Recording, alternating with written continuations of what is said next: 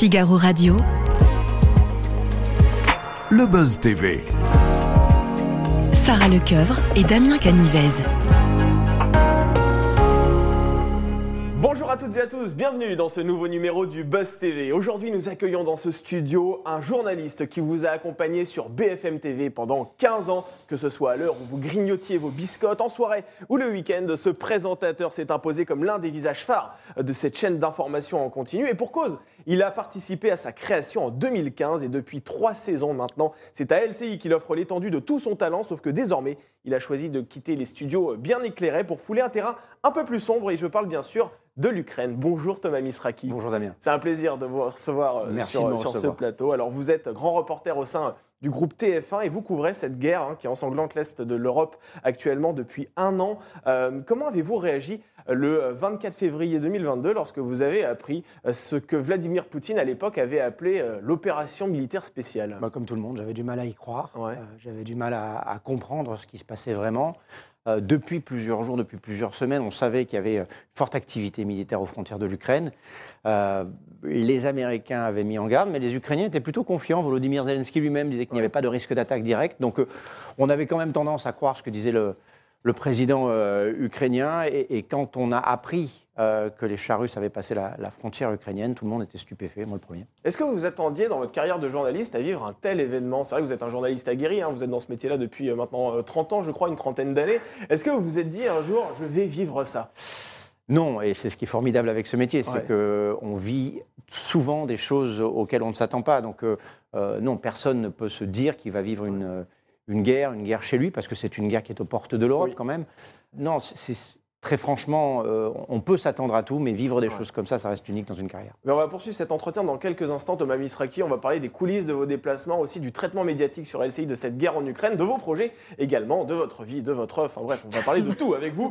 Mais tout d'abord, voici les news médias avec Sarah Lecoeuvre. Salut Damien, bonjour Thomas. Bonjour. Allez, on commence ces infos médias. Tiens, avec le chiffre du jour.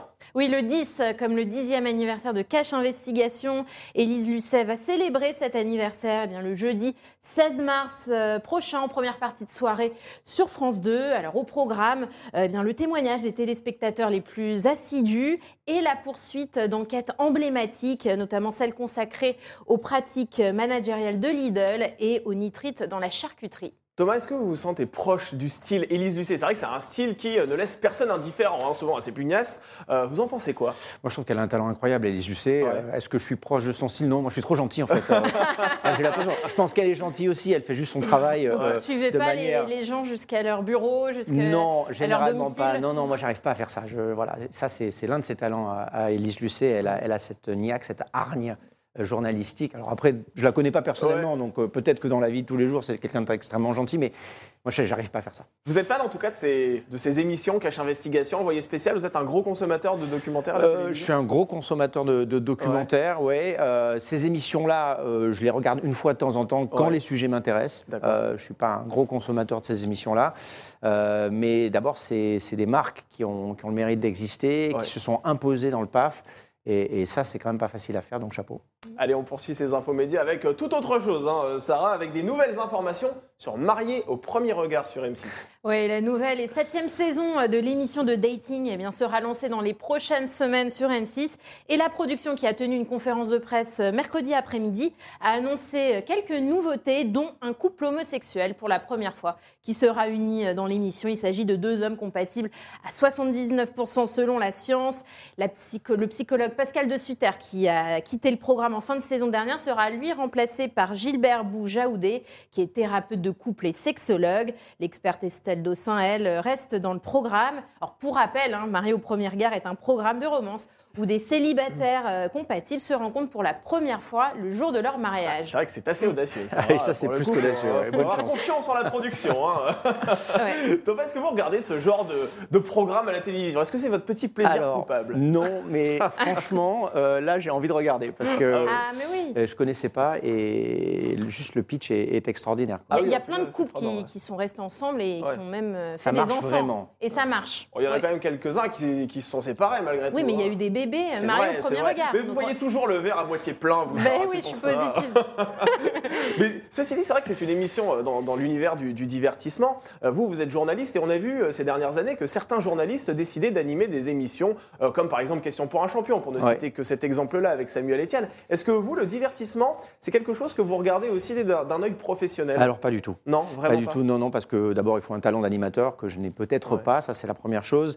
Et, et la seconde, c'est que j'adore mon métier. J'adore euh, Ouais. J'adore euh, être ancré dans le, le réel. Euh, pas que ce soit faux le divertissement, c'est pas ce que je dis, mais c'est beaucoup plus produit, c'est beaucoup, plus, sûr. beaucoup plus écrit.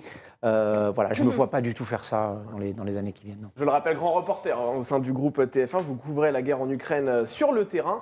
Euh, Quand ce conflit éclate le, le 24 février 2022, euh, qu'est-ce qui se passe très concrètement dans la rédaction de LCI Est-ce que c'est la mobilisation générale quelque part? Comment ça se passe? Oui, il y a une mobilisation, tout à fait. Tout le monde comprend l'ampleur de ce qui est en train de se produire. Donc, on, on ne sait évidemment pas combien de temps ça va durer. Je vous rappelle quand même que euh, les, les premiers commentaires, les premières analyses de ce conflit, c'est deuxième armée du monde d'un côté, les Russes, 22e armée du monde, les Ukrainiens.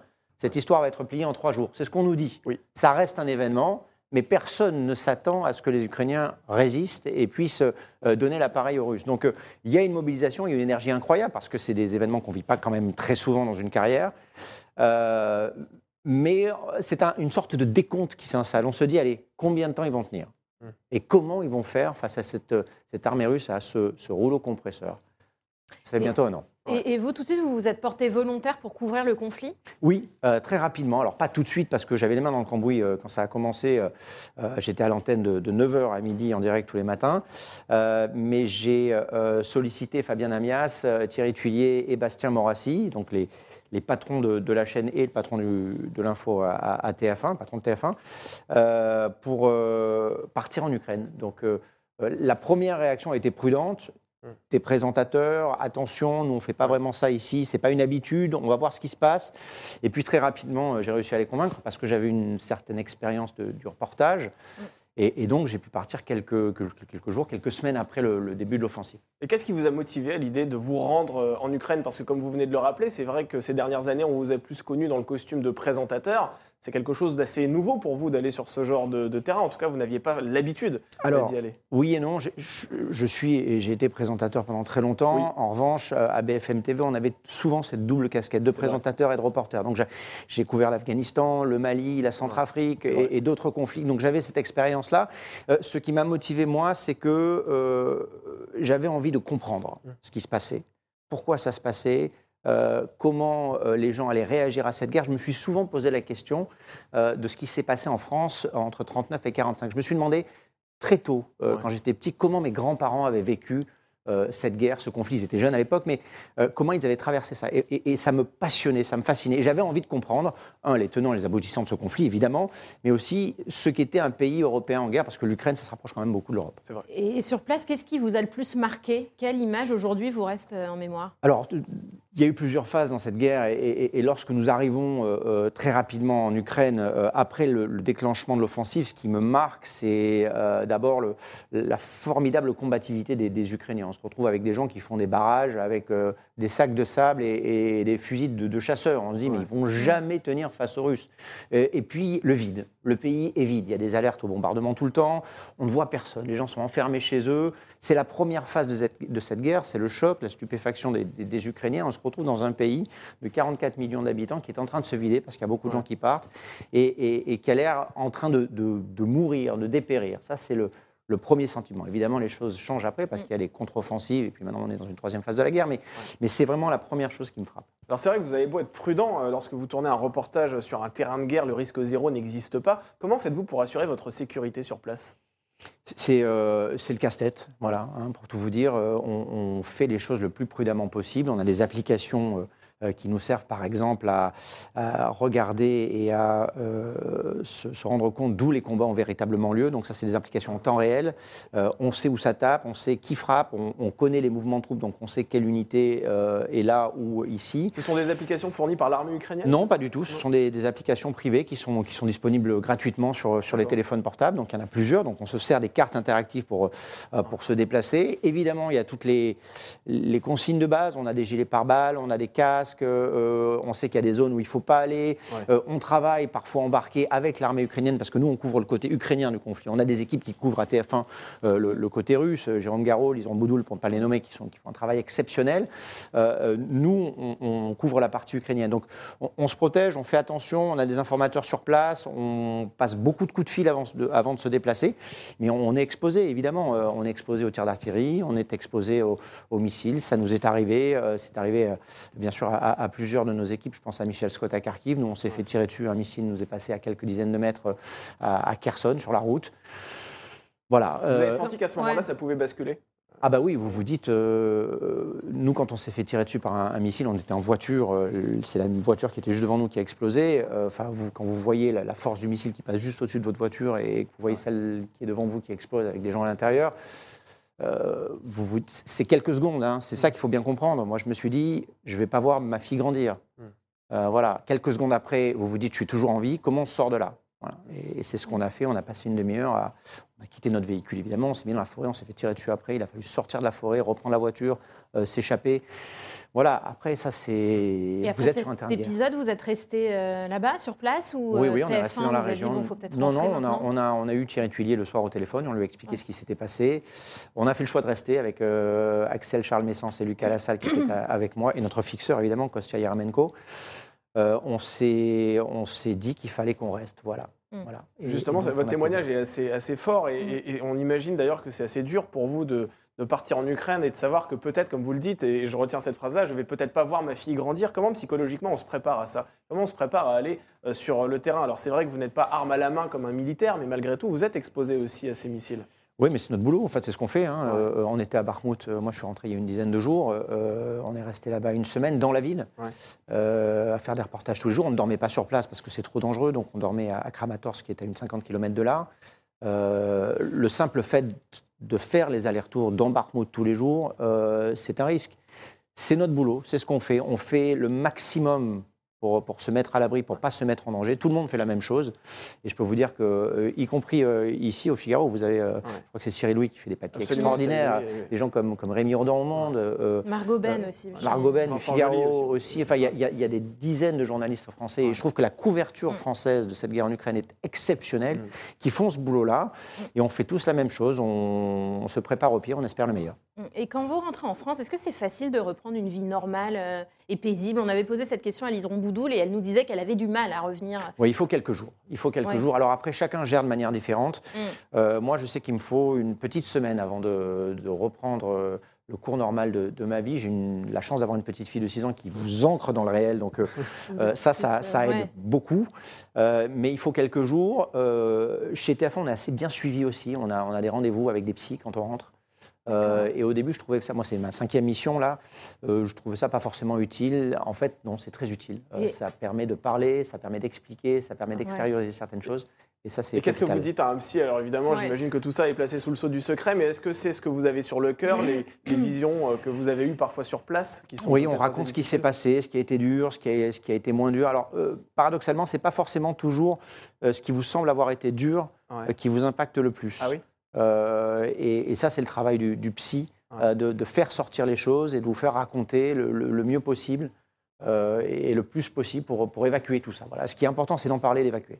Et vous parlez de votre petite fille de 6 ans, vous lui dites ce que vous faites, les risques encourus? Non, elle ne le sait pas. Elle sait, que je, elle sait que je suis en Ukraine parce qu'elle elle commence à avoir une idée des choses. mais elle ne sait pas ce qui s'y passe. Et, et, euh, je lui parle pendant ma mission le plus possible quand on a du réseau, quand euh, euh, on, on peut avoir une conversation vidéo notamment. Donc elle voit les chambres d'hôtel, elle voit, elle voit, elle voit rien d'autre. Mais non, non, elle, a, elle a 6 ans. euh, Ouais. Ses Ouais. préoccupations principales sont les, les sirènes et les licornes. On l'embrasse d'ailleurs parce qu'elle nous regarde là au bassin. Alors, en pas. en tant que journaliste, c'est vrai que vous avez pour mission d'être le plus objectif possible, en tout cas le, plus neutre, euh, j'ai envie de dire. Mais dans un contexte de guerre, où on a tendance à, vite classer le gentil euh, dans la catégorie du gentil et le méchant dans la catégorie du méchant, est-ce que c'est facile de prendre suffisamment de recul? Est-ce que c'est facile euh, finalement d'être entre la Russie et l'Ukraine, ou bien vous avez pour, euh, entre guillemets, obligation d'être quelque part un peu pro-ukrainien parce que vous êtes en France et la France soutient l'Ukraine? Là, vous posez la question de l'objectivité. Ouais. Euh, notre boulot à nous, c'est d'être le plus objectif possible. Voilà. Euh, ça, c'est la première chose. La seconde, c'est que dans ce cas de figure-là, très précis, il y a des règles, des règles de droit international. C'est pas nous qui les euh, décidons. Ces règles, elles sont là et elles sont là pour que le monde fonctionne correctement. Dans ces règles-là, il y a un agresseur et un agressé. On peut penser ce qu'on veut des Ukrainiens, c'est pas un peuple parfait, c'est pas un pays parfait, c'est pas forcément des gens parfaits. Les Français ne le sont pas non plus, mais c'est comme ça. L'agresseur, c'est la Russie, l'agressé, c'est l'Ukraine. Je crois que la majorité, la grande majorité des gens dans le monde ont compris que cette guerre-là, euh, c'est le fait d'un pays, en l'occurrence d'un régime, d'un homme, Vladimir Poutine pour ne pas le nommer, euh, et, donc les choses sont relativement claires. Euh, après, nous, notre boulot, c'est de raconter ce qu'on voit, de raconter les faits, de vérifier ces faits-là, et c'est ce qu'on s'attelle à faire sur le terrain. Quand on part en Ukraine et qu'on nous raconte que- qu'une ville a été bombardée, qu'il y a des morts civiles, qu'une maternité a été touchée, on y va, on va voir, on vérifie. Euh, voilà, des fois on compte les cadavres, c'est vrai. Est-ce qu'on essaye de vous manipuler aussi de temps en temps? Bien sûr, c'est une guerre de communication, cette guerre en Ukraine. C'est une guerre militaire, mais c'est aussi et surtout une guerre de communication. Donc, des deux côtés, on essaie de nous manipuler. Regardez le débat sur le nombre de morts. Ouais. Euh, 100 000 pour les, les Ukrainiens, dit-on, plus de 100 000 ou 180 000 pour les, pour, euh, pour les Russes. Qui est allé compter le nombre de morts de part et d'autre Personne? On n'a pas les moyens de le faire. Donc voilà, donc on s'appuie sur des études, sur des statistiques, sur, sur des courbes, mais, mais on ne sait pas. Donc euh, euh, les Ukrainiens jouent leur partition et ils ont intérêt à le faire s'ils veulent avoir de l'armement. Les Russes jouent la leur. Moi j'ai mon opinion personnelle évidemment, mais quand je travaille, euh, moi ce qui compte c'est d'aller pouvoir vérifier ce qu'on dit.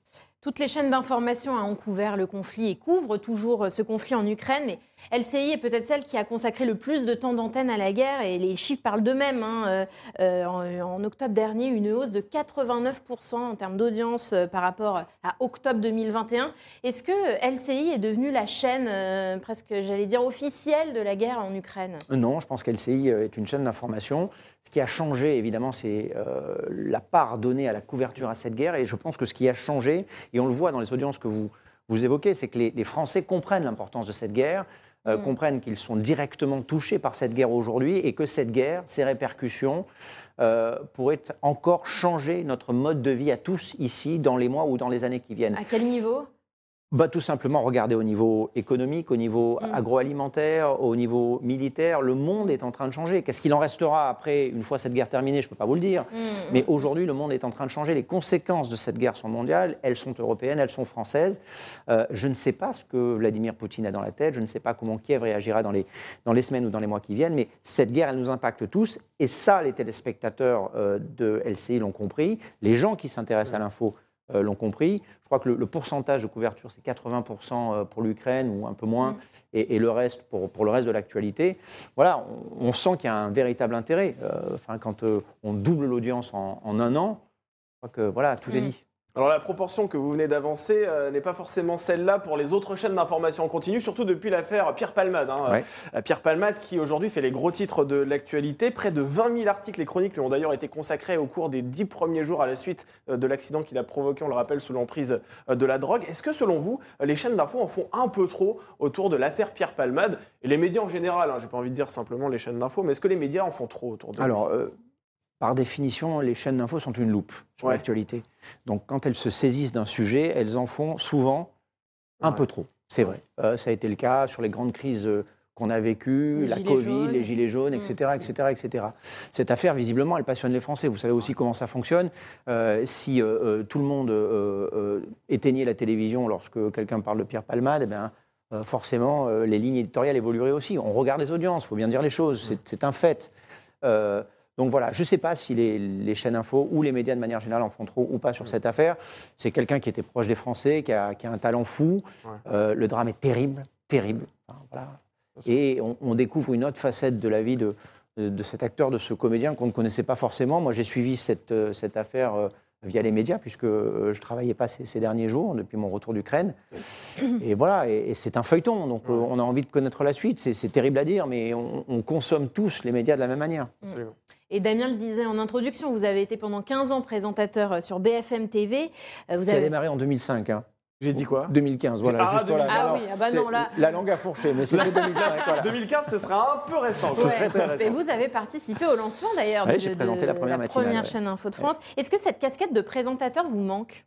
Non, parce que j'arrive à la voir encore avec, euh, avec LCI. euh, En tant que joker, cette fois-ci, non? Oui, bah, je, je Ouais. remplace Julien Arnaud qui remplace Gilles Boulot, donc il n'y a rien de déshonorant. hein, euh, C'est le joker voilà. du joker. Ouais, voilà, je suis, je suis le joker du joker, mais moi ça me va très bien parce Ça que j'arrive ouais. à combiner euh, ces deux choses que sont l'antenne et le reportage. Moi j'adore faire de l'antenne parce que être en plateau c'est formidable, c'est pas à vous que je vais expliquer ça. Ouais. Euh, voilà, mais, mais j'adore aussi, et dans une période comme ça, évidemment encore plus que, que d'habitude, pouvoir être sur le terrain. Et pourquoi vous avez quitté BFM TV Vous avez quitté BFM TV en 2020, euh, je crois. Deux- ouais, il y a, ouais, il y a deux ans, C'est ça. deux, trois ans. Deux, trois ans, ouais. Pour, pour quelle raison euh, Parce que euh, j'arrivais à bout. Voilà, j'ai passé presque 16 ans à, Ouais. à BFM TV. J'ai fait tout ce qu'on pouvait y faire. J'ai Oui. présenté la matinale, j'ai présenté le 12-15, j'ai présenté le soir, j'ai créé mon émission 7 Ouais. jours BFM. Euh, j'ai été grand reporter, je me suis occupé des opérations spéciales et, et que je ne savais plus quoi y faire. Euh, quand euh, Marc-Olivier Fogiel est arrivé, il m'a fait confiance avec le 9-12. Ensuite, euh, j'ai eu ce poste de, de grand reporter. Mais j'étais usé, voilà, Ouais. j'étais usé et j'avais besoin de faire autre chose. J'avais rencontré Fabien Amias et on avait parlé des projets de développement d'LCI euh, et ça m'avait plu. Et puis bosser pour un gros comme TF1, enfin, je pense que c'est le rêve de beaucoup de journalistes, en tout cas c'était le mien. Et, et du coup, l'opportunité s'est présentée. Je vais vous dire que moi, comme elle ne se présente pas tous les, euh, tous les deux jours, les opportunités comme ça, je les, je les saisis. Eh Voilà. bien allez, on vous garde encore quelques instants pour notre dernière rubrique pour le meilleur et pour le pire.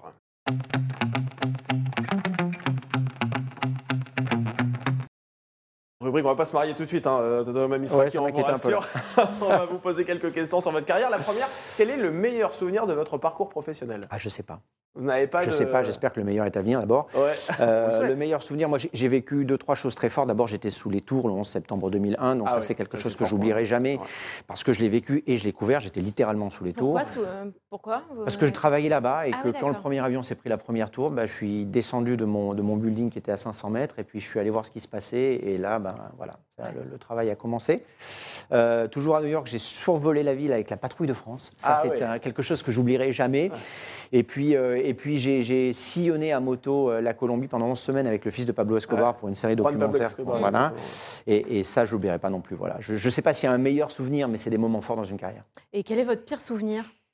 Pareil, je ne sais pas si j'ai des pires souvenirs. J'ai fait beaucoup d'erreurs et j'en fais, euh, fais encore beaucoup. Et à chaque fois, j'apprends de ces erreurs. Donc, euh, c'est pas forcément des choses agréables sur le moment. euh, mais ça me sert. Après, moi, je me souviens d'une chose assez rigolote. Je, suis rentré, je vivais à New York. Je suis rentré de New York pour commencer BFM TV. Au bout de trois mois d'antenne, je faisais la matinale. Je suis sorti un matin. J'ai appelé mon meilleur ami en disant Putain, je demande ce qui va se passer. Là, je ne suis pas très confiant. Je ne sais pas si ce truc-là va aller jusqu'au bout parce que rien ne marchait. C'était une catastrophe. Voilà.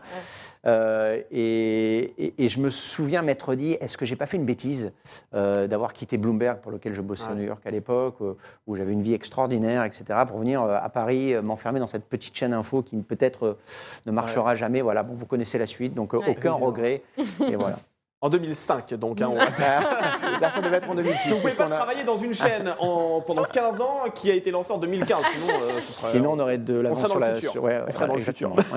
Euh, vous avez, vous l'avez rappelé tout à l'heure, en 2021, co-réalisé une formidable série documentaire donc, qui s'appelle, euh, on le rappelle, Escobar, un héritage maudit, qui a été diffusée à l'époque sur RMC Story, hein, qui est euh, la chaîne du groupe Altis. Euh, si vous en aviez la possibilité aujourd'hui, sur quel sujet aimeriez-vous enquêter? On sait que les chaînes d'information aujourd'hui misent aussi beaucoup sur des longs formats, généralement diffusés en prime time. Est-ce que vous auriez cette opportunité là aussi à LCI Et quel sujet vous aimeriez mettre en avant? Alors, LCI, peut-être pas, mais le groupe TF1, ce qui est formidable dans ce groupe-là, et c'est ce qu'il y avait d'ailleurs chez Altis, c'est la même chose, et Ouais. c'est peut-être pour ça que je m'y sens aussi bien, euh, ce sont les passerelles. Ouais. Euh, Il y a beaucoup de chaînes, il y a beaucoup de possibilités, et les gens vous écoutent. Quand vous appelez Thierry Tuilier pour lui dire que vous avez quelque chose à lui proposer, ben, il vous reçoit dans son bureau, il prend cinq minutes, et, et vous pouvez lui en parler. Donc, j'ai quelques idées Ouais. dont je ne vous parlerai pas maintenant, parce, Ah. que, parce que non, Ah. elles sont en Vous avez développement. envie de revenir, vous Et, bah, aussi, voilà. Et, euh, et, voilà. Mais, mais oui, bien sûr, ce- cette partie-là de ma vie, j'ai fait euh, neuf films avec euh, RMC Découverte, cette série documentaire de quatre films avec David Périsser pour, pour RMC Story.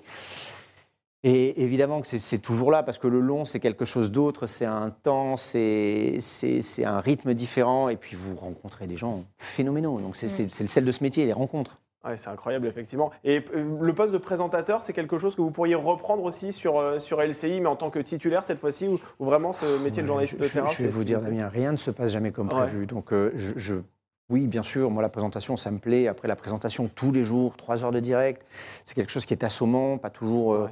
Euh, très, très, très valorisant parce que parce qu'il faut remplir. hein. Vous le savez, hein, les chaînes info, c'est aussi ça. Donc ça, c'est c'est pas toujours très marrant à faire. Mais, mais bien sûr, euh, sur, sur une case, sur une émission, sur, sur quelque chose qui, me- qui me motive, que j'ai pas fait, où je peux apprendre et découvrir, ça c'est. Euh, Aujourd'hui, je suis grand reporter à TF1. euh, je repars de zéro. Je travaille avec des gens qui sont des gens que j'ai admirés pendant des années.